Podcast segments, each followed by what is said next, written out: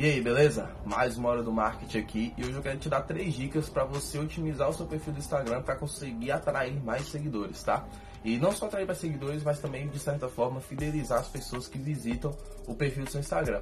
E a primeira dica é o nicho daquilo que você faz, ou seja, aquilo que você trabalha, o, o ramo que você trabalha, precisa estar no seu nome do Instagram. Seja no seu nome ou na sua arroba, de preferência nos dois, tá? Mas se você tem algum apego por um ou por outro, no nome ou na arroba. Quero dizer que, se você é advogado, o nicho, o, o nome seu deve ser fulano de tal ponto ADV ou alguma coisa ADV, ou o seu nome deve falar o que você faz, João Advogado, tá? Advogado criminalista e qualquer coisa nesse sentido. Mas o nicho daquilo que você faz precisa estar no seu nome para que as pessoas te encontrem logo de primeira já batam e falam, não, fulano de tal faz isso, ele é advogado. É ponto arc, não, ele é arquiteto, entendeu? Então, primeira coisa, nicho do nome precisa estar, necessariamente, o nicho precisa estar no seu nome do seu Instagram.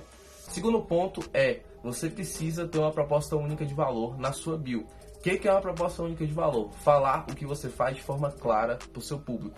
Vou pegar o exemplo aqui do meu amigo Isaac. Isaac ele é personal oncológico e ele trabalha com pessoas que têm, que estão lutando contra o câncer e ele ajuda essas pessoas a ter uma rotina de vida mais saudável, a ter hábitos de vida, de vida mais saudável, a continuar fazendo exercício durante a quimioterapia.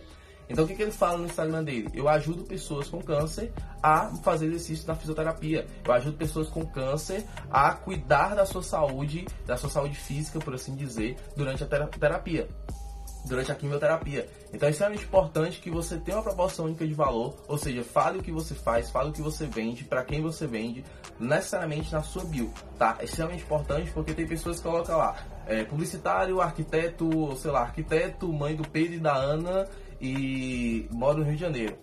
Isso não quer dizer nada, tá? Eu não me conecto com você porque você é arquiteto, mora no Rio de Janeiro e é mãe do Pedro e da Ana. Agora eu me conecto com você quando você fala o que você faz necessariamente. Se você ajuda pessoas que têm câncer durante a quimioterapia a fazer exercícios, eu me conecto com você se eu estiver passando por esse mesmo problema ou se eu souber de alguém que tá. Então a sua proposta única de valor deve estar na sua bio do Instagram. Terceira coisa que você precisa parar para observar agora, a sua identidade visual. Isso quer dizer que você precisa ter um feed arrumadinho, todo bonitinho? Não.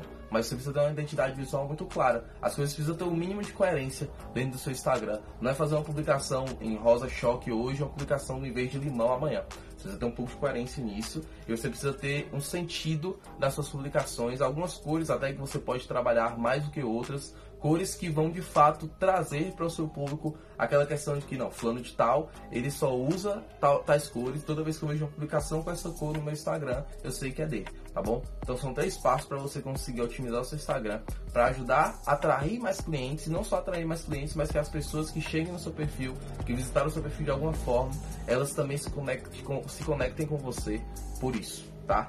E aí agora é aquela coisinha que a gente já sabe, né? Por favor, clique aqui embaixo no aviãozinho e compartilhe esse vídeo para mais pessoas que precisam saber disso saibam, tá? Ajuda para mim e ajuda várias pessoas também que devem estar precisando saber disso e que não podem, que não sabem ainda. Então você clica aqui embaixo, compartilha.